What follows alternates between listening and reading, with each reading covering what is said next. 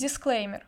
Этот подкаст не создан для тех, кто еще не прошел психотерапию или даже кто сейчас в процессе, потому что здесь мы затрагиваем ужасные темы, а именно убийство. Также отдельный триггер-ворнинг на сегодня — это насилие над детьми, поэтому кто не может выносить эту тему, пожалуйста, выключите и включите себе диснеевские мультики, там Рапунцель, Бэмби, неважно, главное, чтобы вам было хорошо. Всем остальным привет! Меня зовут Катя, и вы на подкасте «Кухонный криминалист». Увлекаюсь музыкой, рисованием и техникой — в смысле, когда желание внутри. Могу стихи писать, но поэму не считаю как что-то ценное. Люблю просто сесть на лавочку, смотреть, как шелестят листвой деревья, пока их не срубили, конечно. Это не мои заметки из дневника, а фраза новокузнецкого монстра, человека, который убил много, много людей. Александр Списивцев родился 1 марта 1970 года в Новокузнецке. Он стал вторым и самым любимым ребенком в семье после старшей сестры Надежды. Их отец Николай любил водочку и красивых женщин, и даже не скрывал свои измены от супруги Людмилы. В свою очередь женщина терпела, ради детей, конечно, но уже в 85-м развелась с пьяницей.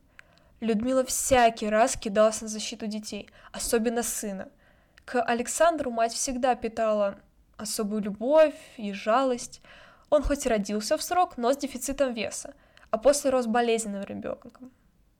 Гиперопека дошла до того, что собственной кроватью мальчик обзавелся внимание в 12 лет, а до этого спал с мамкой. Александр рос с нелюдимым ребенком и отличался тягой к хулиганству. Больше всего от выхода школьника страдали соседи по подъезду – в какой-то момент Списивцев сделал своим кумиром Адольфа Гитлера. Наверное, так он хотел заменить фигуру отца в своей жизни, и ничего лучшего он и не нашел. Вскоре стены подъезда покрылись изображениями свастики и хвалебными надписями в адрес фашистского диктатора. А после были и спички в замках, и сломанные почтовые ящики, сожженные дверные звонки и кнопки лифта. Кстати, в лифт Списивцев заходил исключительно с целью вандализма. По каким-то странным соображениям все члены семьи Александра поднимались в свою квартиру номер 357 на девятом этаже. Не знаю, как вы, но я не такая уж спортсменка, я в своем универе еле до второго этажа дохожу, и то не дохожу, обычно остаюсь на первом и ухожу. Но вот они всей семейкой поднимались. А, и первое время жильцы других квартир пытались жаловаться Людмиле на ее сына – но так категорически отвергал любые обвинения, а потом и вовсе стала плевать клеветникам в лицо. Вот такая вот неприятная мадама. Ну, посмотрите, потом она еще более неприятной будет. Мать э, не ругала сына за шалости, ибо считала, что ребенку все можно, а соседи могут и потерпеть. Да и почему все это дело рук Саши, а не других хулиганов? В итоге соседи стали обходить странную семейку стороной – между тем, Списивцев начал воровать газеты и журналы, а потом дошел и до воровства оставленных в подъезде велосипедов.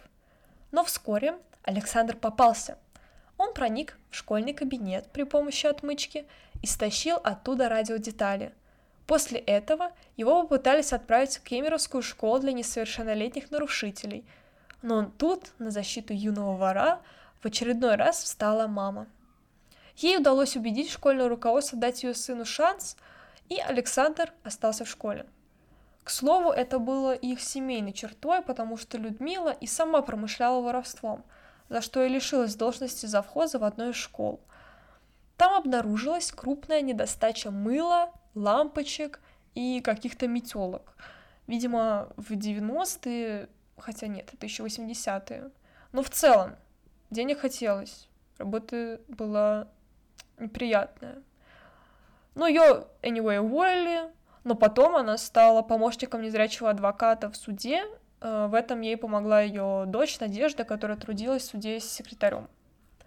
Людмила приносила домой тома уголовных дел, которые пестрили фотографиями растерзанных жертв. Содержимое папок очень заинтересовало Александра, и многие вечера семья Списивцевых коротала за изучение подробностей убийств. Да, в его возрасте зачем там гулянки, зачем там пьянки, Зачем девочки, зачем машинки? Можно же смотреть с мамой сначала на трупы, а потом вместе спать лечь. Мечта, а жизнь. Все это увлекало молодого человека куда больше, чем учеба в школе, которую он окончил с трудом, а после так и никуда не поступил. Сначала Списивцев подрабатывал мастером по ремонту мелкой бытовой техники, а в 1988 году собрался в армию. Правда, отслужить ему не довелось. При прохождении медкомиссии выяснилось, что у призывника серьезные проблемы с психикой. Ну да, если бы таких проблем у него не было, вряд ли бы я сейчас сидела и записывала это, а вы бы это слушали. Поэтому вместо воинской части он попал в Новокузнецкую психбольницу, но после непродолжительного лечения вернулся домой. А в 91 году 21-летний Списивцев познакомился с 17-летней Евгенией Гусельниковой. У них начался роман. Александр даже был представлен семье своей возлюбленной как будущий жених, но свадьба так и не состоялась. В какой-то момент Списивцев начал придираться к девушке по пустякам, а закончилось все тем, что он избил ее до такого состояния, что та попала в больницу с травмой головы. Избив девушку, Списивцев и не думал оставить ее в покое. Он пришел в палату и снова кинулся на нее с кулаками. От новых увечий девушку спасли лишь вовремя подспевшие медсестры – После этого Евгения решила оборвать все контакты с Александром и начать новую жизнь. Но у нашего героя были другие планы. Списивцев каким-то образом, обманом заманил девушку к себе домой, чтобы уже никогда не выпустить. К тому времени его мать и сестра съехали на другую квартиру, якобы чтобы не мешать будущим молодоженам устраивать свой быт. Но быта не было и не было любви. Были лишь издевательства. Он морил девушку голодом, избивал, резал ножом и прожигал зажигалкой, заглушая крики громкой музыкой. А соседи уже привыкли к шуму из квартиры 357 и даже не обращали внимания. Да и родители Гусельниковой не сразу хватились дочери. Они думали, что девушка проводит время с будущим мужем, и в милицию они обратились лишь спустя месяц Месяц после исчезновения. Вскоре оперативники отправились к Писивцему и выломали дверь его квартиру. Девушка была мертва. Ее истерзанное тело, на котором не было живого места, Списивцев уложил в кровать, а сам спал рядом. Судмедэксперты установили, что Гусельникова умерла от сепсиса – между тем, признанный невменяемым, Списивцев категорически отрицал, что издевался над своей невестой и морил ее голодом. Более того, он стал утверждать, что преданно ухаживал за Евгенией, которая болела и отказывалась есть. Поддерживала версию сына и Людмила. Ее настолько возмутили обвинения, что она даже кидала камни в одно из окон местной прокуратуры. Вскоре Александр вновь отправился на принудительное лечение, на этот раз в специализированную лечебницу в Орловской области. Незадолго до этого, коротая дни в СИЗО, маньяк набил себе на руке букву «Е». То ли в память о первой любви, то ли в память о первой жертве, решайте сами. Но Списивцев все же не терял надежду устроить свою личную жизнь. А для этого – чтобы получать от секса новые ощущения, уже в больнице он вживил под кожу полового члена металлический шарик. Хм, я не могу это выносить, потому что хорошая фантазия, и я все это представляю. Однако, вместо удовольствия, интимный пирсинг принес спесивцу большие проблемы. У него началось загноение и сильная боль в паху. После трех лет лечения мужчина, признанный неопасным для общества, покинул психбольницу с сильным воспалением. Списивцев поселился с сестрой и матерью, но отнюдь не стремился к социальной адаптации. Вместо э, поисков работы он стал ошиваться на вокзале. Вот такая вот прекрасная жизнь. Во сколько? В лет 25? Уже убил человека, посидел в психушке два раза, и теперь его любимое место вокзал. Но на вокзале он искал психолога. Он тусил с бомжами, эти бомжи тусили с ним из-за бутылки портвейна. И он, рассказывая свои истории, находил плечо, спину, чтобы все его пожалели. Однако даже такое времяпрепровождение вскоре наскучило Списивцеву. В конце февраля 96 -го года на вокзале он познакомился с 20-летней Еленой Труновой, которая работала нянечкой в детском саду. Девушка согласилась пойти в гости к новому знакомому. А, по воспоминаниям самого Списицева, в квартире он рассказал Труновой про свои проблемы из-за интимного пирсинга, и та якобы усмехнулась. Между ними началась ссора. В какой-то момент Елена обматерила Александра, и он сорвался. Вы засыпаете с болью и просыпаетесь с болью. Потом тебе еще кто-то в глаза об этой болезни говорит или напоминает об этой теме. Я просто ненавижу, я просто ненавижу таких людей, говорил Списивцев. Вдоволь поиздевавшись над жертвой, маньяк убил и расчленил Трунову, а избавиться от останков приказал своей матери, которая спокойно отнесла их на пустырь и закопала под покровом ночи. Месяц спустя Людмила вновь отправилась на пустырь с ведрами, в которых лежали части тела третьей девушки, которую маньяк заманил в свою квартиру. В апреле того же 96 -го года Списивцев приметил компанию подростков 11-13 лет, которые слонялись без дела по стройке городского универмага. Что еще делать в конце 90-х детям? Он подошел к школьникам, предложил им закурить, тоже все естественно, а потом стал подбивать отправиться вместе с ним и обкрасть квартиру. Пока все очень понятно, все естественно, что же там будет. Подростки решили, что Списивцев предлагает им увлекательное приключение, и пошли за новым знакомым. Однако увлекательное приключение было лишь у Списивцева. Он привел школьника в свою квартиру, запер дверь и приказал идти в спальню. Как только компания вошла в комнату, маньяк достал нож и перебил подростков одного за одним. А потом сложил тела в угол, накрыл тряпкой и стал дожидаться мать. Она, кстати, к тому времени устроилась работать сторожем в детский сад, но по-прежнему жила с дочерью в другой квартире. Сына Списивцева навестила лишь через неделю после массового убийства – и в коридоре наткнулась на шесть разлагающихся тел, от которых ей предстояло избавиться. Кстати, Людмила посещала своего сына, передавая всякие продукты и конверты с деньгами, а даже если он не открывал дверь, она оставляла это просто рядом, и конвертики подсовывала под дверь в щель. Позже маньяк утверждал, он не знал, что его мать сделала с ними – но уже на следующее утро в квартире ничто не напоминало о бойне. Предположительно, расчлененные тела спесивцев выбросил, выбросила извиняюсь, в реку Аббу, протекавшую неподалеку от их дома. В мае 96 -го года Списивцев вновь отправился на стройку и неподалеку от нее познакомился с четырьмя девочками-подростками. Их маньяк заманил к себе домой предложением продавать мыло, бизнес, от тела зарезанных спесивцем школьниц в очередной раз избавилась его мать.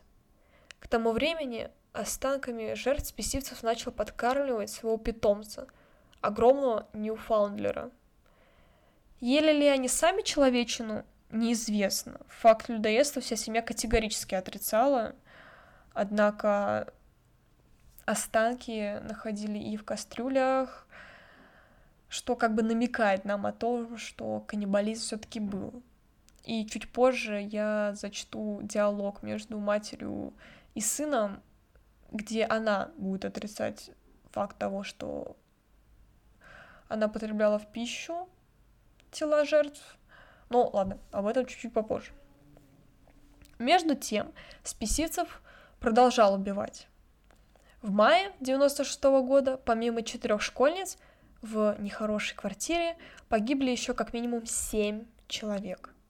Несмотря на довольно отталкивающую внешность, маньяк умел расположить к себе подростков, которые, забыв про осторожность, шли в его логово.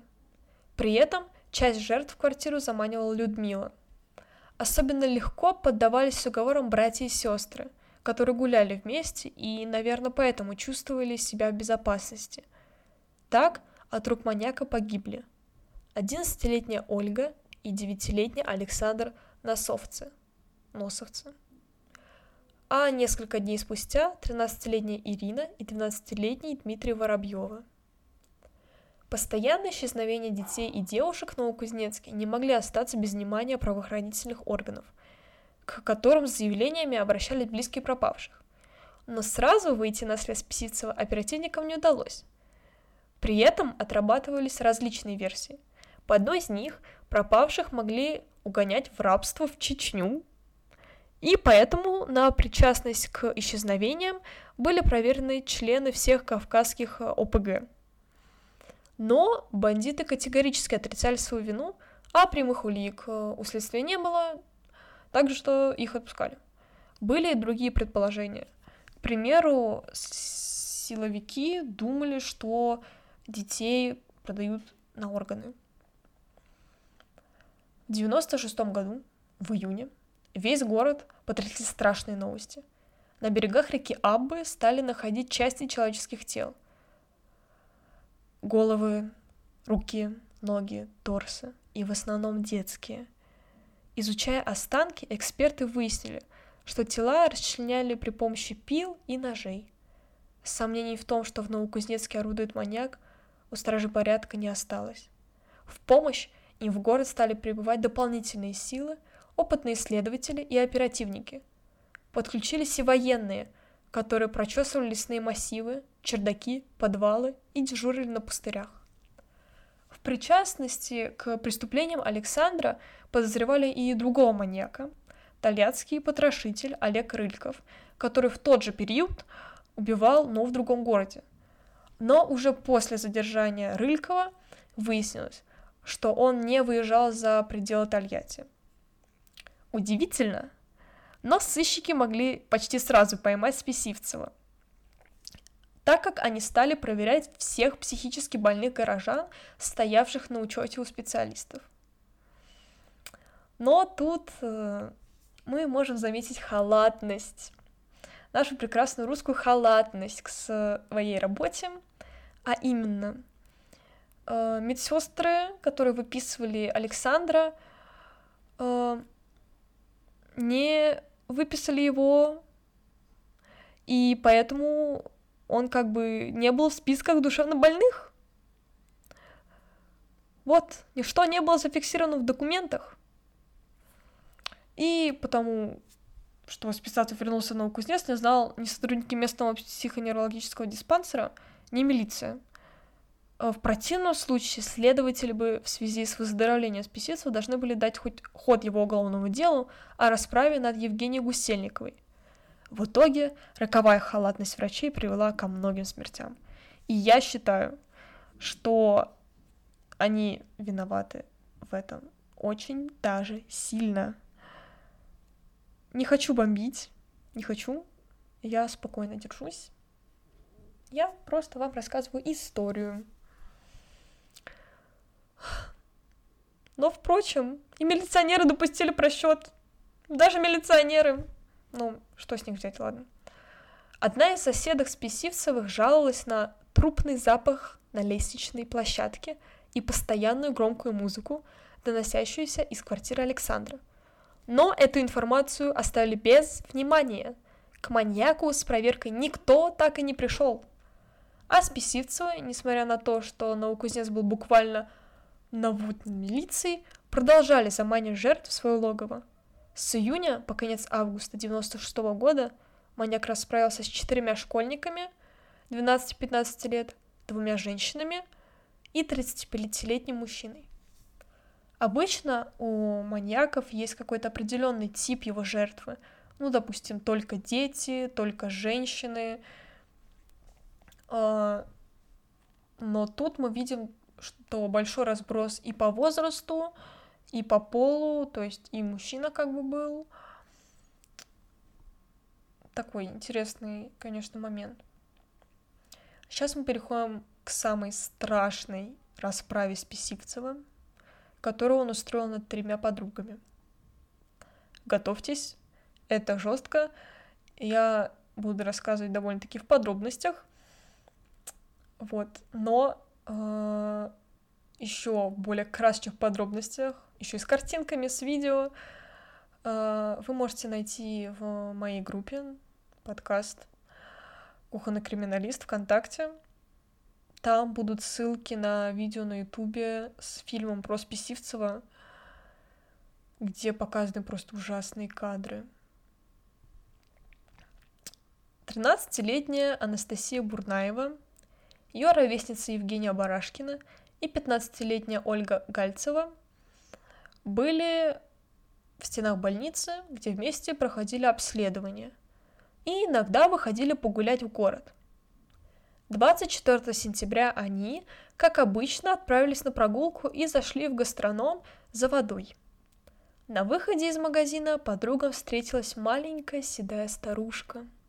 Пенсионерка пожаловалась девочкам, что не может открыть дверь своей квартиры и попросила помочь, пообещав взамен дать школьницам одноразовые стаканчики для воды. Подруги согласились и пошли вслед за незнакомкой. Ею была Людмила Списивцева. После такого я теперь не могу смотреть на бабулек в общественном транспорте. Мне они кажутся жуткими. Пенсионерка привела школьниц э, в свою квартиру, и ее открыл Списивцев. Лучше бы это был не он. Лучше бы ее открыл кто-нибудь другой, но это был он. Рядом с ним стоял еще и огромный пес.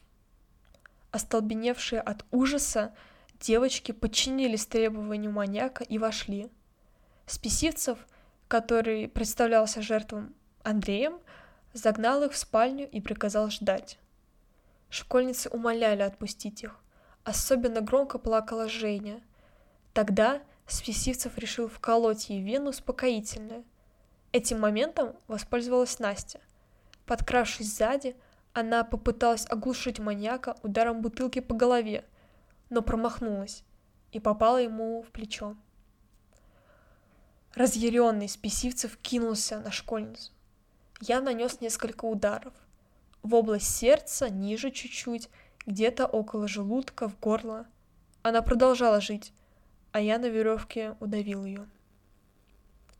После расправы над Настей маньяк заставил ее подруг распилить тело погибшей на части и отделять плоть от костей. Для чего? Для супа, который маньяк потом заставил есть Олю и Женю. Части скелета он кинул собаке.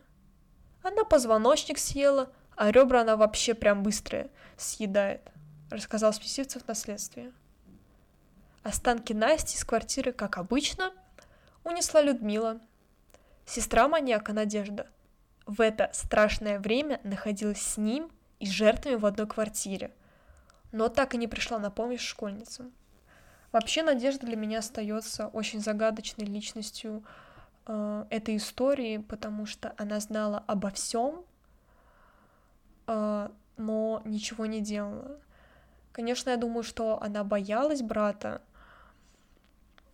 но насколько должен быть велик этот страх, чтобы жить буквально через стенку, слышать это все и никуда не обращаться, и даже просто не уйти оттуда. Списивцев продолжал мучить их днем за днем. Особенно жесток он был с Женей, который насиловал, пытал паяльником, ломал девочке руки и несколько раз разбивал ей голову. Рано маньяк потом зашивал обычный минил иголкой и ниткой. Чуть-чуть заговариваюсь от того, что мне очень жутко. Все это представляю. Ужасно. Однажды Списивцев буквально озверел и долго бил Барашкину головой об пол. Ей пыталась помочь подруга. Она ей целый час делала искусственное дыхание, но травмы Жени были слишком серьезными. Она скончалась. Оля Позже расскажет следователям, что Списивцев не трогал тело ее убитой подруги три дня. Так проявлялась его извращенная религиозность. Маньяк решил дать душе погибшей покинуть тело и для этого держал форточку открытой. Как мило с его стороны, невероятно. Добрый человек, конечно, был. Жаль его. А когда три дня прошли, он приказал Оле расчленить тело убитой. Все-таки недобрый человек. Я забыла, о чем этот подкаст. Ее торс Списивцев оставил в ванной, рядом с ней положил голову, а конечности сложил в бочку и большую кастрюлю. Маньяк мечтал захоронить все части тела в одном месте, но не успел. 24 октября 1996 года к нему наконец пришла милиция. За несколько дней до этого у одной из соседок Списицевых стали плохо работать батареи. Женщина обратилась в ЖЭК, и коммунальщики начали как бы поквартирный обход жильцов подъезда. В какой-то момент они дошли и, естественно, до квартиры Списивцевых, но Александр на отрез отказался их пускать. Он заявил, что является психически больным и запер собственной матерью. Ту же легенду маньяк повторил пришедшему с проверкой участковому. В итоге в квартиру Списивцева прибыл наряд милиции, и дверь взломали. Вошедшие в квартиру стражи порядка остолбенели. Там стоял трупный мерзкий запах и царил страшный бардак. Честно, я не могу представить ну, трупный запах, потому что, ну, запах мяса, окей, я как бы могу представить. Трупный запах — это какое-то вот сочетание гнили. И, фу, нет, не знаю, опишите, пожалуйста, как вы представляете этот запах, потому что я что-то, что-то вот тут фантазия моя стопается, я не понимаю. Продолжаем. Маньяк хранил у себя дома 82 предмета гардероба своих жертв, вплоть до детских ботиночек. С тел погибших Списивцев снял около 40 ювелирных украшений, колец, сережек и цепочек. Все это было сложено в отдельном ящике. При этом своих жертв убийца любил перед смертью снимать на старый полароид. Полуживую Олю, которую Списивцев несколько раз ударил шилом в живот, милиционеры нашли на полу одной из комнат. Девочка ждала, что маньяк вот-вот вернется и добьет ее. Ведь э, он обещал, что если придет милиция, он так и сделает. Гальцеву доставили в больницу.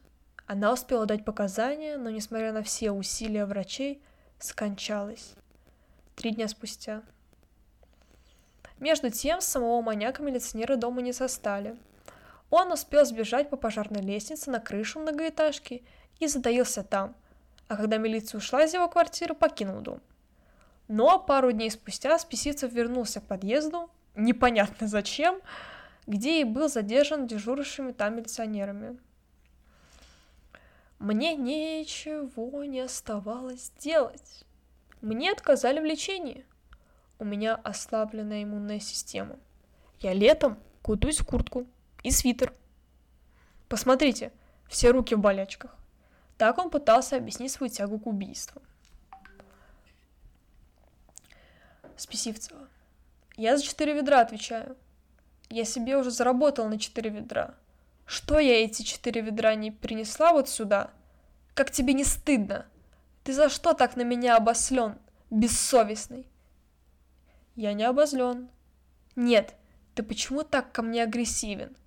Потому что с меня требуют трупы. А я его не брала, твой труп. Я его не ем. А ты сказал, что я эту дрянь ела, бессовестный. Вот тут как раз-таки тот самый диалог, о котором я говорила чуть ранее, ужасно. Просто представьте, что это мать и сын. Это не ваши разговоры с родителями, когда ты такой, я хочу в другой город, она такая, ты бессовестная, оставишь меня тут одну. Нет! Тут трупы в ведрах. Вот что сказал Списивцевый, известный профессор, доктор юридических наук – ВНИ МВД РФ Юрий Антонян.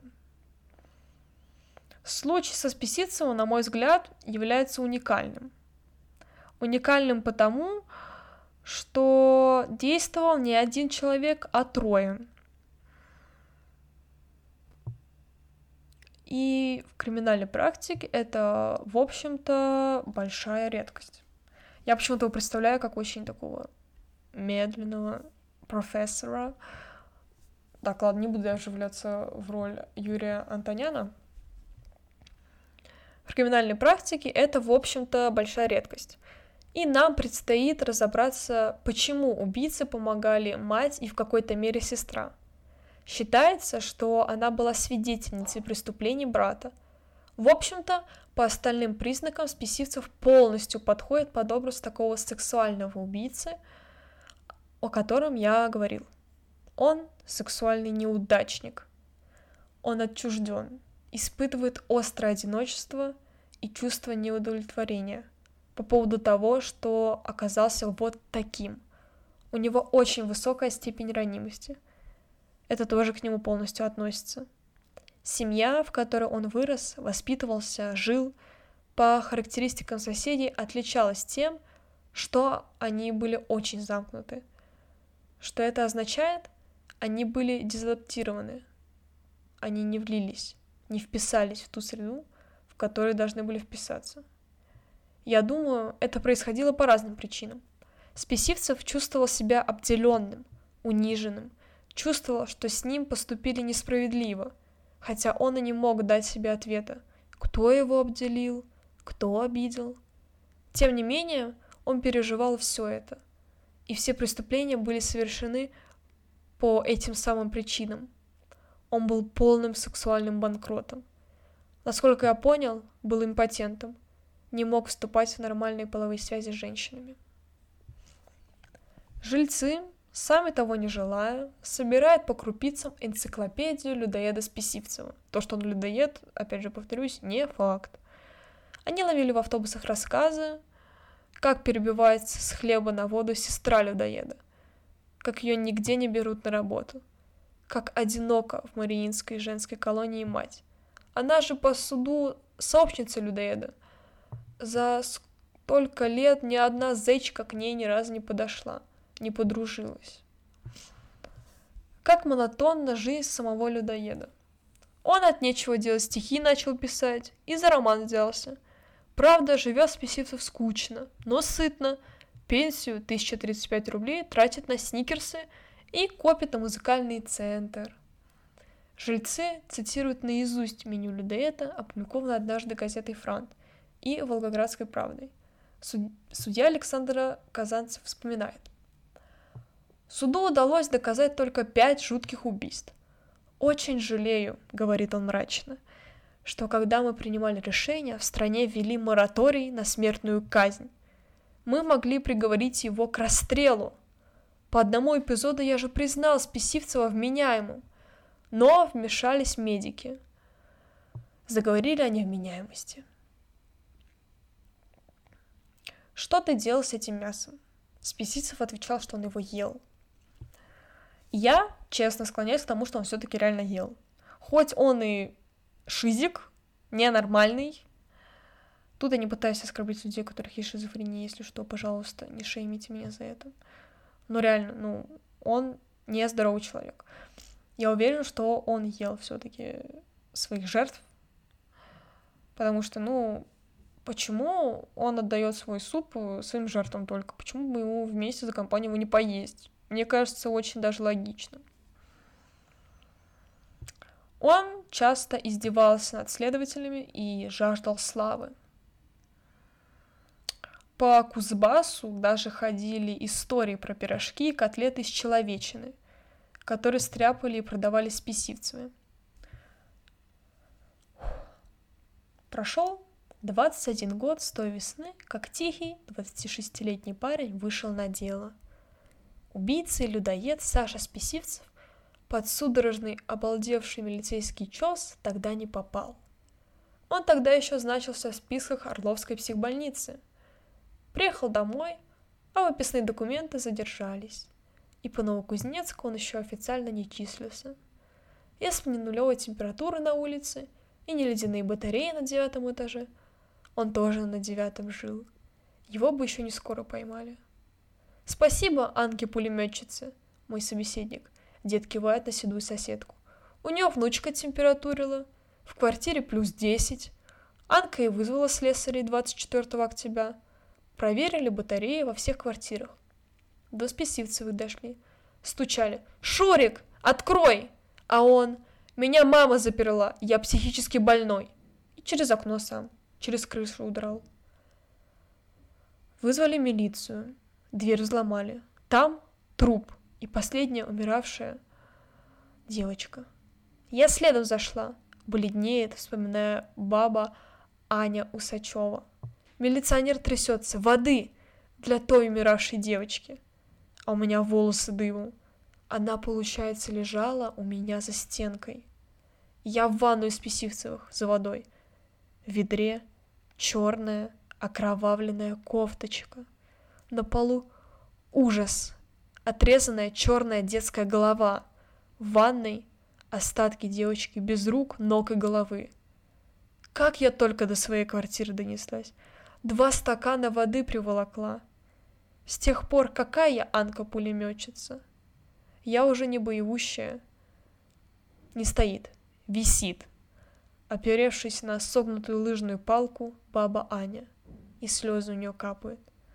По ночам мне эта детская головка до сих пор мерещится. Какой ужас! Просто представьте. Нет, лучше не представляйте.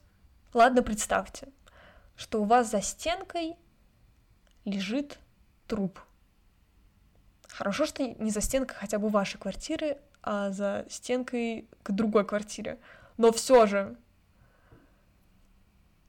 мне кажется, если бы тогда еще на те жалобы по громкой музыке и трупному запаху в подъезде приехала милиция, всего этого последнего не было бы. Разве я не права? Мне кажется, я права. Списицев говорил, вы меня запомните на всю жизнь, как запомнила вся Россия. Меня пугает в этом деле все, от того, как происходили пытки, до взаимоотношений в этой семейке.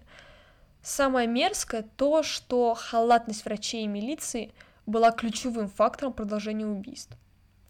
При обнаружении тел в реке следователи оперативной группы и остальные работники допустили ошибку, положив все останки не как надо по разным пакетам, а в один. Это не то, что даже может помешать при экспертизе – а на уровне морали непростительно. Так относиться к телам тех, кто был измучен и умер от рук преступника, что я так мягко? Умерли от рук реально безумной мрази? Это просто неуважительно. Это в моей голове не помещается. Александром движет ненависть, которую почувствовал еще в юности. Из-за отца, матери, сверстников. Ненависть порождает еще большую ненависть. И, как мне кажется, ненависть — это просто самое ужасное чувство, которое может испытать человек. А ненависть к себе, которую также испытывал Списивцев, можно назвать его двигателем к совершению преступлений. Об Александре даже я нашла стих. Вау! Удивительно. Почему не песня? Ну, кто-нибудь, может быть, у меня тут есть. Писатели песен, пожалуйста, возьмите этот текст и сделайте песню. Я, не знаю, отправлю вам по почте письмо с чем-нибудь интересным. Зачту вам это стихотворение. Нашла его на просторах интернета, как я уже сказала, и подписан был как стихи от Вани. Ну, допустим. Сашка Списивцев с мамкой в квартире жил. Психически больным он был, девушек очень сильно он любил, так любил, что до смерти бил. Каннибалом он был, суп из девушек своих он варил, этим же супом он их кормил. Мамка его в ведрах все выносила, трех девушек она к нему заманила. Сестра Саши это от полиции скрыла. Мука трех девушек жестокая постигла. Двух он убил, третью спасли, но в больнице ей помочь не смогли. Саша бегал два дня, но на третий его поймали и психушку запихали. Но поклялся санитарам он тогда, что они его запомнят, так как запомнила вся Россия. Ну а мамку и сестру ненадолго осудили. Вот такое вот творчество прекрасное. Люблю творчество, оно есть во всех сферах. Даже в такой ужасной, мерзкой сфере есть творчество. Люди пишут стихи. И, кстати, насчет этой девочки, которая все-таки протянула три дня, да, потом скончалась, в том же фильме, который я скину в группу, есть кусочек интервью с ней, и оно вот как бы я много увлекаясь темой true crime, много всего смотрела, слушала, видела много фотографий, но это интервью для меня оказалось самым жутким, потому что там вот буквально лицо смерти. Эта девочка, вот по ней прям видно, что вот-вот, и она умрет. И этот напор следователей, которым было очень важно взять показания. Просто я понимаю, это работа их, и это очень важно, но мне было просто так жаль ее, что вот последние свои дни она провела в этом, в этой суматохе и покинула наш мир не в спокойствии. На этом все. Всем спасибо за внимание. Надеюсь, вам понравилось. Подписывайтесь на мою группу ВКонтакте «Кухонный криминалист» и даже, наверное, на Инстаграм. Меня все еще зовут Катя, и всем пока!